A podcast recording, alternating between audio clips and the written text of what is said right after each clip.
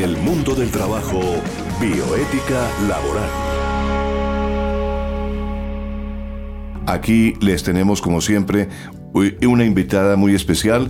Se trata de la doctora Sandra Lara Chantré, que es abogada de la Universidad Libre, es especialista en derecho administrativo, pero su ejercicio profesional lo ha centrado en el derecho laboral y es actualmente inspectora de Trabajo y Seguridad Social, eh, Riesgos Laborales, adscrita a la Dirección Territorial de Bogotá. Doctora Sandra, bienvenida, muy buenas tardes. Muy buenas tardes, muchas gracias por la invitación. Tenemos el tema hoy, eh, Gabriel eh, y Estefanía, el tema que nos concierne hoy es la formalización laboral en Colombia. Y la primera pregunta que surge es, o no pregunta, sino la, importancia de este tema. ¿Cómo lo podríamos definir, eh, Gabriel, en la parte de, la, de la bioética?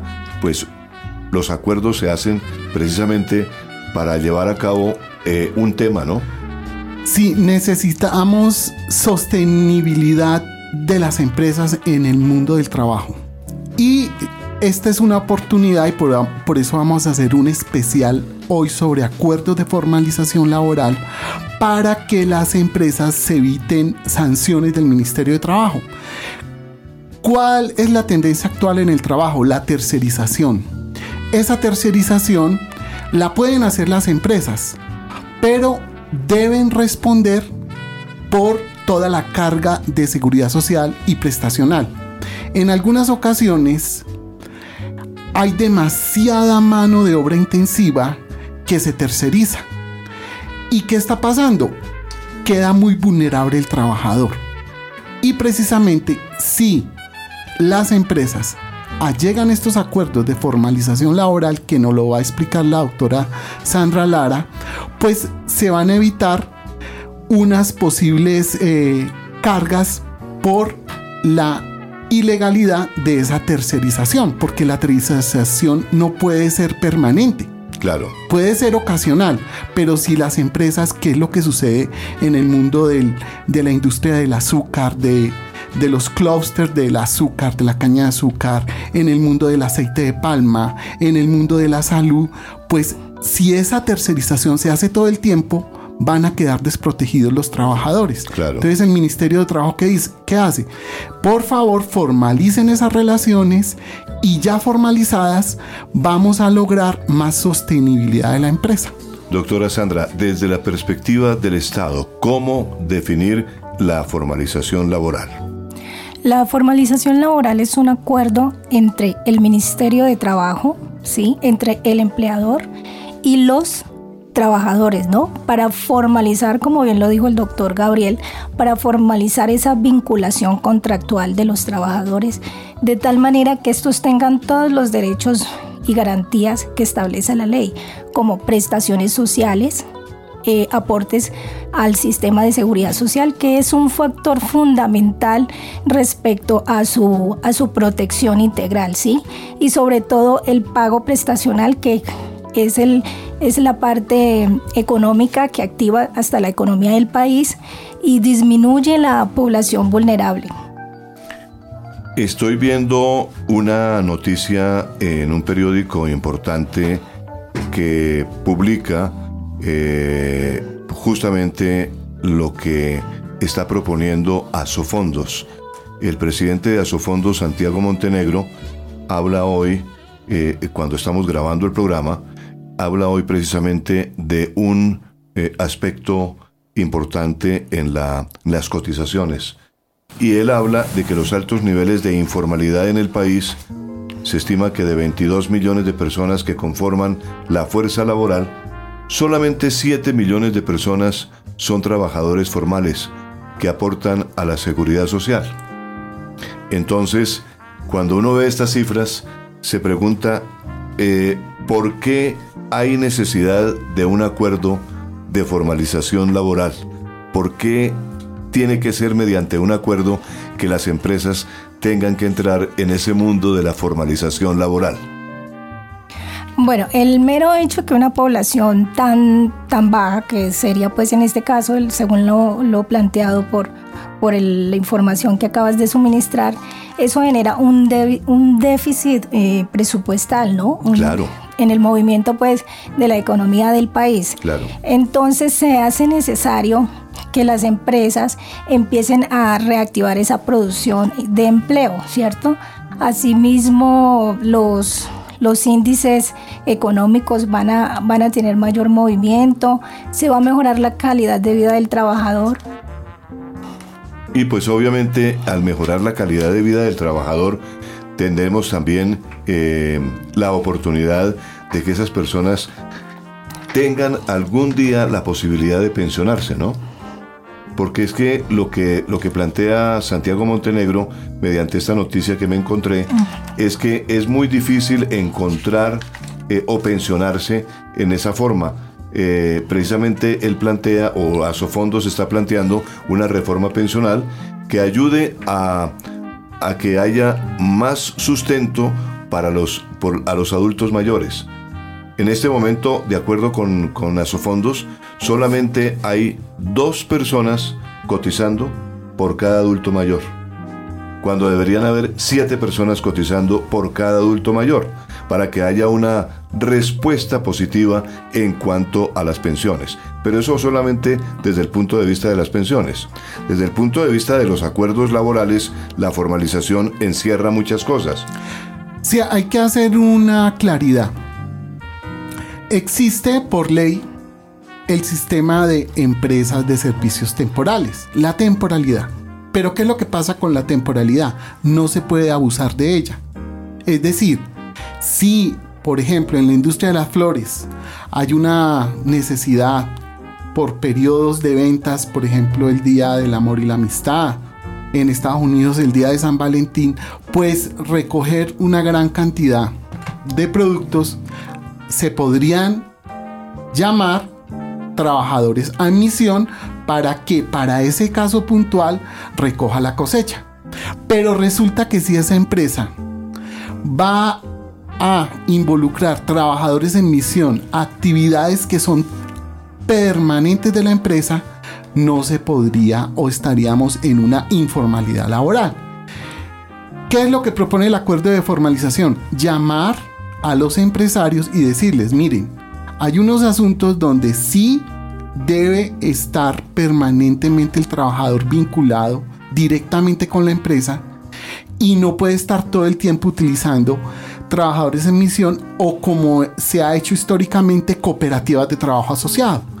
En ese orden de ideas, entonces es donde interviene el Ministerio de Trabajo para precisamente garantizar lo que hemos denominado un trabajo decente. La, doctora Sandra nos, nos trae aquí un, caso especial. Ella ha investigado un caso puntual que, que es muy importante. Es un ejemplo que nos podría como dilucidar en qué casos se daría esa formalización, acuerdo de formalización laboral.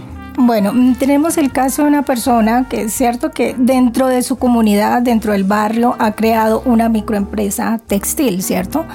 Eh, llámese pequeña empresa, que es toda aquella productividad o institución empresarial que tiene menos de 50 trabajadores. Y su salario, digamos, su ingreso de capital viene siendo por menos del 50 de 50 salarios mínimos legales mensuales vigentes. Entonces, dentro de esta calificación es una pequeña o pequeña o mediana empresa y de esta manera las personas se están vinculando para, digamos, como para evitar facturas de, pago de impuestos, para evitar mm, toda clase de retenciones en la fuente, ¿sí? Eh, vinculan a las personas sin ningún requisito formal como es el pago a la seguridad social. Ello implica pensión, salud y ARL. Entonces, en este ejemplo que les voy a plantear, esta persona creó de un momento a otro la empresa, vinculó a su comunidad, a varias personas de su comunidad, pero en el transcurso de la ejecución de esas actividades, una de esas personas salió afectada, ¿sí? Se, se, se le generaron problemas contorno musculares. Entonces, cuando las empresas no están debidamente constituidas, es decir, el pago a la seguridad social como es pensión, riesgos laborales, salud, y, las cajas de compensación familiar, que son las que eh, ayudan a las personas a obtener una vivienda digna para mejorar su calidad de vida, entonces vienen inconvenientes y sanciones de orden legal. Es decir, tenemos el tema de digamos, de la falta de indemnización en este caso, porque como no la vinculó formalmente, entonces ya tendría que siempre, en su mayoría, cuando se presentan situaciones como esta, entran a, esa, a despedir a la persona. Pero entonces, si es un contrato, un ejemplo, a término indefinido, deben de pagarle pues la liquidación correspondiente, que sería 30 eh, días de salario por el primer año y 20 días de salario por, los, por el periodo siguiente, ¿sí? Entonces viene la, el pago de incapacidades. Si la incapacidad de esa persona pasa de uno a dos días, pues ya le corresponde al empleador. Si es de tres a nueve días ya le corresponde a la EPS. Y si pasa de 181 días, pues ya viene a resolver el fondo de pensiones, viene la Junta de Calificación de Invalidez a valorar esa situación para ver si posteriormente esta persona es acreedora de la pensión. Pero entonces, sin esos requisitos de vinculación a estas instituciones, el empleador va a desproteger a esa persona y esa persona no va a poder obtener digamos, esos beneficios que estando vinculada. Eso es lo importante, digamos, eso es lo importante, eh, eh, digamos, que las instituciones empresariales se vinculen formalmente para de esta manera evitar inconvenientes y sanciones, porque las sanciones por parte que establece la ley por parte del Ministerio de Trabajo son grandes, ¿no? Corresponden de, de 20 a 500 salarios mínimos. Entonces una persona en esas condiciones, microempresario, que no tiene la, no tiene la posibilidad de vincular a esa persona o pagarle todas esas indemnizaciones, indemnizaciones no va a tener la capacidad de, seguir avante con, con el sistema empresarial. Estamos hablando de acuerdos de formalización laboral. Cerca de la bioética, pues acabamos de escuchar a Estefanía con este tema de la ética, Gabriel, en el cual tú sí nos puedes ayudar bastante porque tú eres eh, un, hombre versado en el tema de la ética.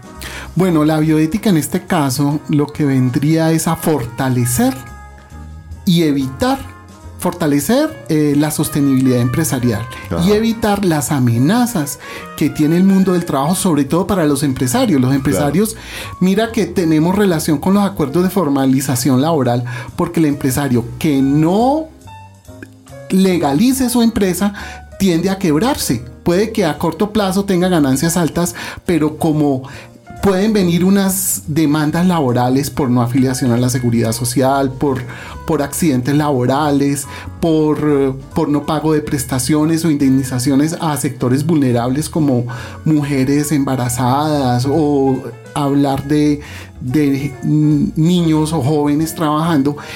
El tema es que la bioética lo que viene es a fortalecer la sostenibilidad de las empresas porque ¿qué propone la bioética? Reflexionemos, reflexionemos, pero no solamente de la ética, sino también de la vida, de todo el planeta, de la sostenibilidad.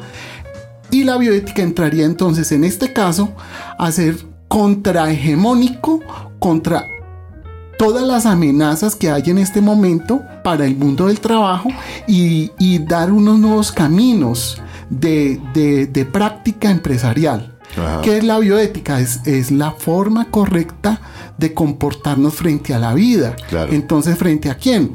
Frente a los trabajadores, frente a una ecología empresarial donde las empresas no, no caigan en, digámoslo así, como eh, fallas ambientales. Claro. Eso es una reflexión bioética que se conecta con esta ética empresarial. Mire, eh, Gabriel, a propósito de esto, de la, formalización laboral y de los acuerdos, eh, tengo esta cifra. A febrero del año 2015, no la tengo más reciente, a febrero del año 2015, en poco más de dos años, se habían firmado 85 acuerdos de formalización laboral. A mí me parecen muy poquitos acuerdos de formalización laboral hablar de 85 solamente en dos años y medio me parecen muy poquitos. Cuando estamos hablando de eh, que el número total de trabajadores de las empresas se comprometieron a vincular laboralmente con vocación de permanencia 22.156. O sea, cuando estamos hablando de que la formación, la formalización laboral debe propender en todas las empresas, pues eh, es, como poquito esa, esa cifra. Eh, la pregunta que yo le haría a la doctora Sandra es, ¿realmente tiene efectos esta formalización, estos acuerdos? ¿Sí, está, sí tendría efecto el acuerdo de la formalización laboral? ¿De qué manera el Estado está logrando eh, que tenga efecto el acuerdo de formalización laboral? Porque aparentemente, por las cifras, me parecería como muy, muy bajito, ¿no es cierto? Mm, bueno, Tito, lo que pasa es que esto es un programa de política pública, ¿cierto? Sí. Dentro del contexto social tenemos una, una, un nivel de porcentaje muy, muy bajo en lo que es la vinculación formal hacia los trabajadores. De hecho, la OIT eh, solicitó, digamos, en los años 2011, donde se presentaron índices muy bajos aquí en Colombia sobre eh, eh, informalización de trabajadores, vinculación de informalización en los trabajadores, que se generaran programas de política pública, ¿sí? E implementación y ejecución de, de, estos programas. De ahí vino a entrar a trabajar el ministerio y varias organizaciones, pues, a nivel nacional e internacional. Y por ello, en cumplimiento de esa obligación, se crearon la ley 610 del 2013, que es la ley del primer empleo, donde se generaron muchas garantías a madres cabezas de familia, a población desplazada, a um, trabajadores, protección a los trabajadores y vinculación real de personas de no mayor a 28 años, entre otras garantías como son disminución de, de, pago de impuestos, de rentas y otras, y otras digamos, Mm, requisitos y formalidades para, para formalizar las empresas que como ya habíamos dicho, por su capacidad económica vinculaban de manera irregular a, su personal de trabajo, ¿sí? Entonces, la ley 1610 fue la que estableció esas garantías para que eh, dichas empresas se, mm, se legalizaran, ¿sí? Entonces, al ver que no era necesario, eh, perdón, al ver que no era, digamos, muy efectiva esa ley, en, vino el ministerio a resolver el tema de, digamos, de mayor control y, vigilancia por parte de la institución del Ministerio Público hacia esas empresas. ¿Y con multas? Claro, con multas, digamos, eh, la ley, la ley 1347 eh, de, que vino a regularlo el Código Contencioso Administrativo, establece un procedimiento sancionatorio, ¿sí? Pero no era suficiente. Entonces, a raíz de la, de la creación de la ley 1429 del 2010, esta, mm, digamos, creó la necesidad por parte del ministerio de, de hacer un acto, hacer un acto más presencial en la vinculación formal de esos trabajadores y en la legalización de esas empresas estableció, digamos, ese acuerdo de formalización laboral que debe tener unos requisitos porque lo contrario no, no va a ser válido, que es el eh, impulsar el acuerdo hacia los trabajadores, socializar ese acuerdo. Ese acuerdo debe ser por escrito, debe estar firmado por los trabajadores, por el representante legal de la empresa o propietario de la empresa, debe llevar el aval del Ministerio de Trabajo, y, este debe tener el previo visto bueno del ministro de Relaciones Laborales. El, el, compromiso debe ser en concreto, es decir, ese acuerdo no debe quedar muy escueto, debe tener el compromiso de efectivamente vincular en un plazo perentorio a los trabajadores con un contrato es efectivamente em, eh, permitido por la ley, que no haya tercerización de las cooperativas de trabajo asociado y tampoco los trabajos temporales a destajo o por hora labor no pueden exceder de un término de más de un mes, porque lo contrario se desconfiguraría el contrato realidad, ¿cierto? Entonces a eso viene la ley. La ley de formalización es, como bien lo dijo Gabriel, requiere y se necesita es que los trabajadores se formalicen, se vinculen conforme la ley, que tengan todas sus garantías y de esta manera proteger la actividad económica no solamente de cada trabajador, sino del conglomerado colombiano. Claro, claro, claro. Mire, eh, hay una cosa importante eh, recapitulando sobre este punto de la formalización, porque la gente pregunta, eh, ¿formalizar qué? ¿O en qué? ¿Sobre qué se formalice es formalizar la gente? En Colombia, el propósito del gobierno nacional obviamente es combatir la informalidad. ¿no es cierto? No se ve, que no se ve reflejado en una interpretación unánime de la misma.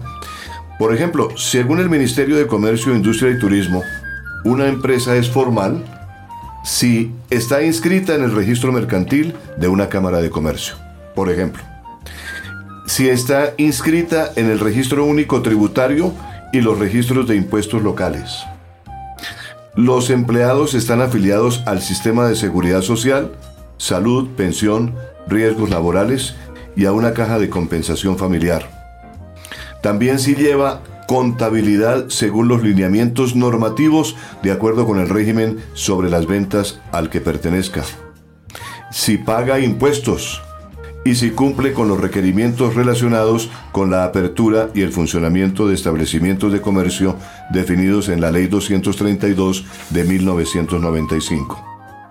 Entonces, de acuerdo con esto, una empresa se considera formal y así lo será su personal, si cumple con toda una serie de requisitos establecidos por la ley colombiana, cuál es la inscripción, eh, cuál es, por ejemplo, la inscripción ante cámaras de comercio, la administración de impuestos nacionales y territoriales, la declaración y el pago de impuestos, la afiliación de sus trabajadores, como lo hemos dicho, al sistema de seguridad social y de subsidio familiar, y la presentación de libros contables. Eso es fundamental, que ese es el, digamos, el ABC del punto que estamos tratando, ¿cierto, Gabriel? Bueno, y para nuestra audiencia, yo sí, la doctora Sandra acabó de lanzar una expresión que creo que nuestra audiencia necesita que se le aclare. Doctora Sandra Lara, e, explícame qué es el contrato realidad. Eh, bueno, mira, mm, atendiendo pues el tema de la informalización y el ejemplo que acabé de dar, se tienen que las personitas en cualquier momento quieren montar su propia empresa, ¿cierto? Entonces, omiten todos esos requisitos de ley. Vinculan a la persona supuestamente a, un, a una labor, pero esa determinada labor se, se va prolongando en el tiempo. Claro.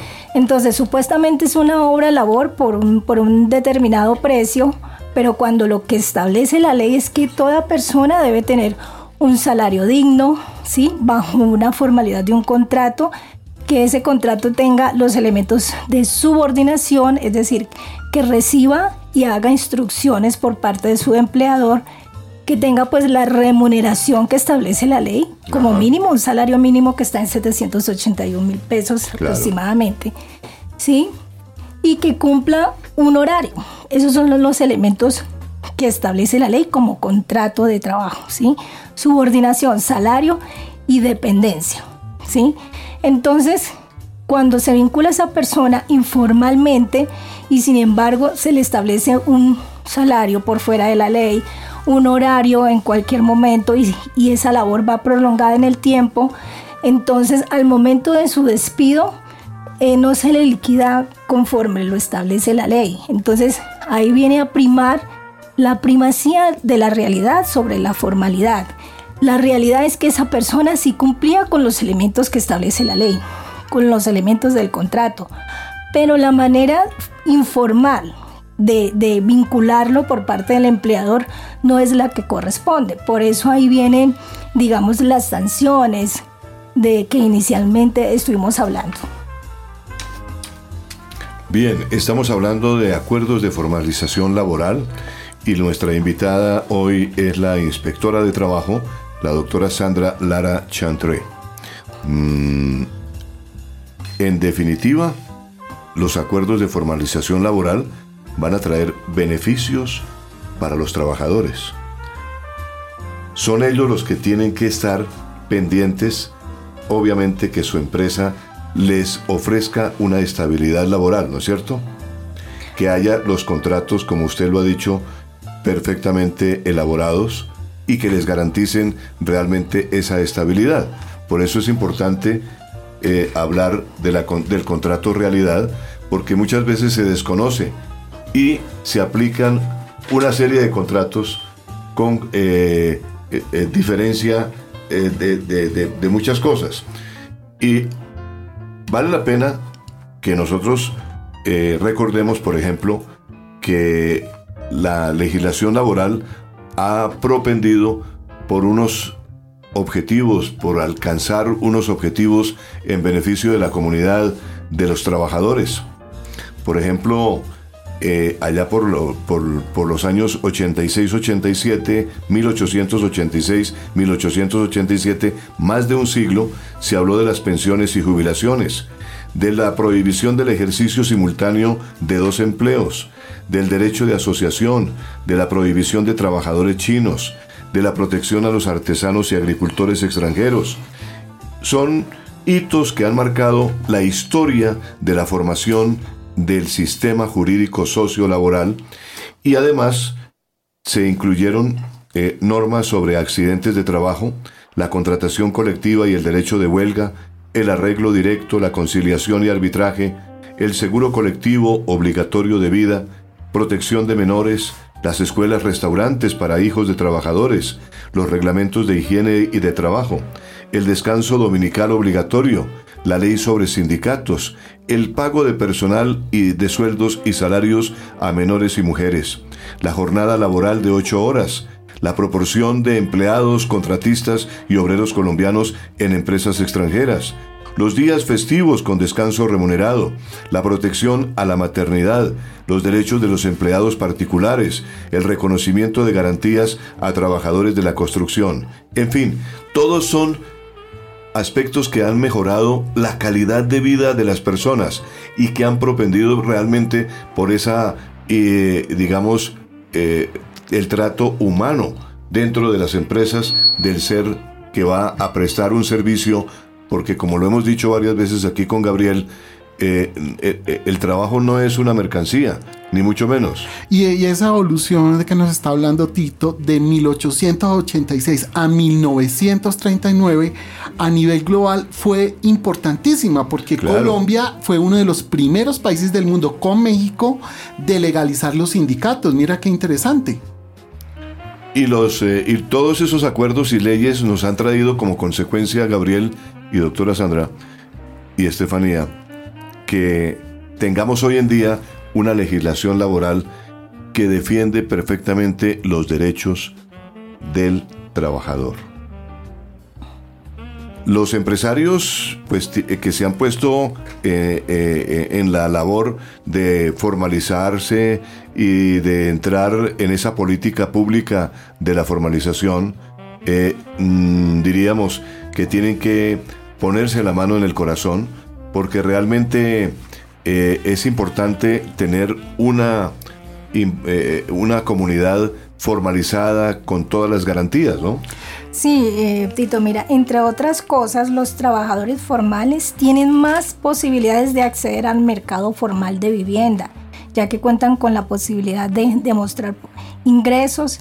De igual manera, las personas que habitan en viviendas eh, como eh, de bajos recursos, se pueden beneficiar de, las cajas de compensación familiar. En su entorno social, asimismo va a prosperar su calidad de vida y acceder más, más rápidamente al mercado de trabajo por la experiencia que adquiere, ¿cierto? Es importante que el Estado siga afianzando, afianzando esos programas de política pública a nivel nacional y local. Perfecto. Vamos a ir a un corte musical. Estefanía nos eh, va a presentar eh, más música a continuación aquí en el mundo del trabajo y la bioética laboral. El tema hoy, la formalización laboral, los acuerdos en la formalización laboral. El Estado tiene una gran responsabilidad y a través del Ministerio del Trabajo, que es el órgano ejecutivo que vigila el cumplimiento de ciertas normas en el mundo del trabajo, pues eh, nos eh, ayuda para que tengamos eh, una mayor capacidad de entendimiento en, el en términos de, contratación laboral. Si algún empresario tiene alguna duda, puede acudir al Ministerio del Trabajo, ¿no es cierto, doctora Sandra? Eh, claro que sí, esta entidad como ente de control, vigilancia, esta entidad como ente de control y vigilancia está dispuesta a atender al personal en horas en horarios de oficina, ¿no? De lunes a sábado allá en la dirección territorial en la carrera séptima, con calle 32. Eh, con mucho gusto los atendemos eh, y estamos dispuestos a orientarlos con miras a que se acabe este tema, esta, digamos, este inconveniente que ha generado la tercerización laboral, que es uno de los fines y factores para combatir por parte de la ley. Claro, es que muchas personas que llegan al mundo del emprendimiento no, desconocen totalmente aquellas cosas que están prohibidas y empiezan a, contratar por el medio de la tercerización eh, sin, sin saber realmente que están cometiendo una falta, ¿no? No, y las consecuencias que tiene vincular a una persona sin esos requisitos y que existen instituciones, digamos, como la EPS, los fondos de pensiones y las ARL, ARLs e instituciones especializadas para cubrir todos esos riesgos que a cuenta del empleador no tiene cómo solventar. Claro. Pues eh, yo invito a los empresarios que nos estén escuchando, a las personas que están pensando en un emprendimiento, en montar una empresa, primero consultar con el Ministerio del Trabajo cuáles serían realmente sus obligaciones, sus derechos eh, en torno a facilitar la contratación de la gente y qué debe tener una empresa dentro de la, dentro de la misma para facilitar realmente una excelente, un excelente ambiente de trabajo. Eh, y hablando de formalización laboral, pues ese empresario, ese emprendedor debe saber muy bien que la formalización laboral es algo que le va a ayudar a obtener mayores resultados económicos porque sus empleados van a estar formalizados y van a estar, van a estar gozando de un ambiente eh, mucho mejor eh, en el trabajo. Bueno, y es, es, importante enumerar qué empresas, por ejemplo, en Colombia se han formalizado. Entonces tenemos aquí en el mundo del aseo, empresas de aseo, acuerdos de mejora con empresas de servicios públicos de toda Colombia, empresas de transporte, empresas eh, azucareras de transformación de la caña. Claro. Empresas del mundo de la salud, clínicas públicas y clínicas privadas. EPS, agremiaciones de médicos. Entonces tenemos agremiación de urólogos, agremiación de anestesistas. Y esos médicos estaban actuando era por C cooperativas. Por ¿Qué estaba pasando? Que esa, esa cooperativa, si se llegaba a insolventar o algo así, inmediatamente toda la responsabilidad caía en la empresa social del Estado, la, la clínica. ¿Y qué pasaba? No tenía cómo resolver esa incontingencia y atentaba o atenta contra la sostenibilidad empresarial. Entonces mira que en la práctica se da todo el tiempo, hasta en, empresas hoteleras. Se da el tema de la, for, la necesidad de formalizar las relaciones laborales. Indudablemente. Es que mira, uno de los beneficios, sobre todo, aplico mucho porque es lo común, ¿no? Las empresas pequeñas o medianas empresas siempre se, se crean de una manera muy atípica. Entonces, para formalizarla, mira los beneficios que establece la ley. Primero, no pagarán los aportes de nóminas a cajas de compensación familiar, lo que es SENA y CBF, ni a la, su cuenta de solidaridad en salud. Ese es un, factor muy importante porque todas las empresas, todas las empresas deben estar pagando, digamos, estos aportes para fiscales. Eh, no pagarán el impuesto a la renta en sus dos primeros años a partir del inicio de sus actividades económicas.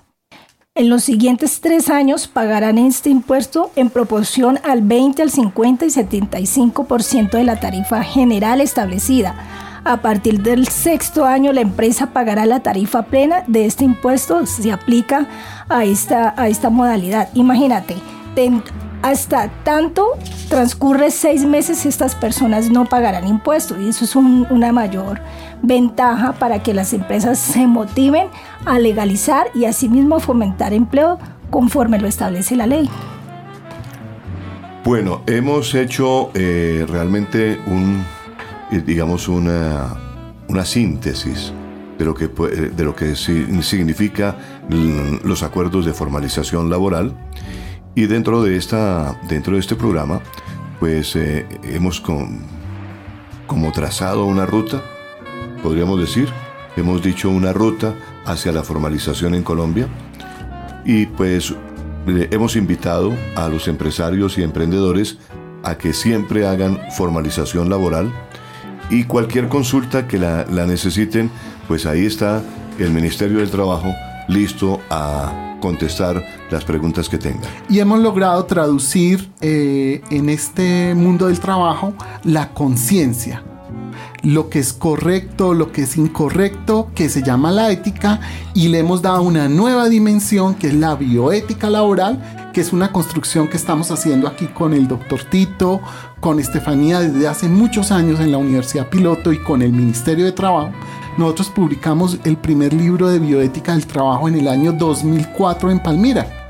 Y ya con el doctor Tito vamos a hacer una nueva edición donde lo que se hace es un ejercicio de traducción, de explicación a la ciudadanía lo que es lo bueno, lo malo y el significado de la vida, específicamente en el mundo del trabajo, que llamamos bioética del trabajo, bioética laboral y bioética y trabajo. Pues eh, agradeciéndoles a la mesa de trabajo, a Gabriel, a la doctora Sandra, a Estefanía eh, y a, a la audiencia la sintonía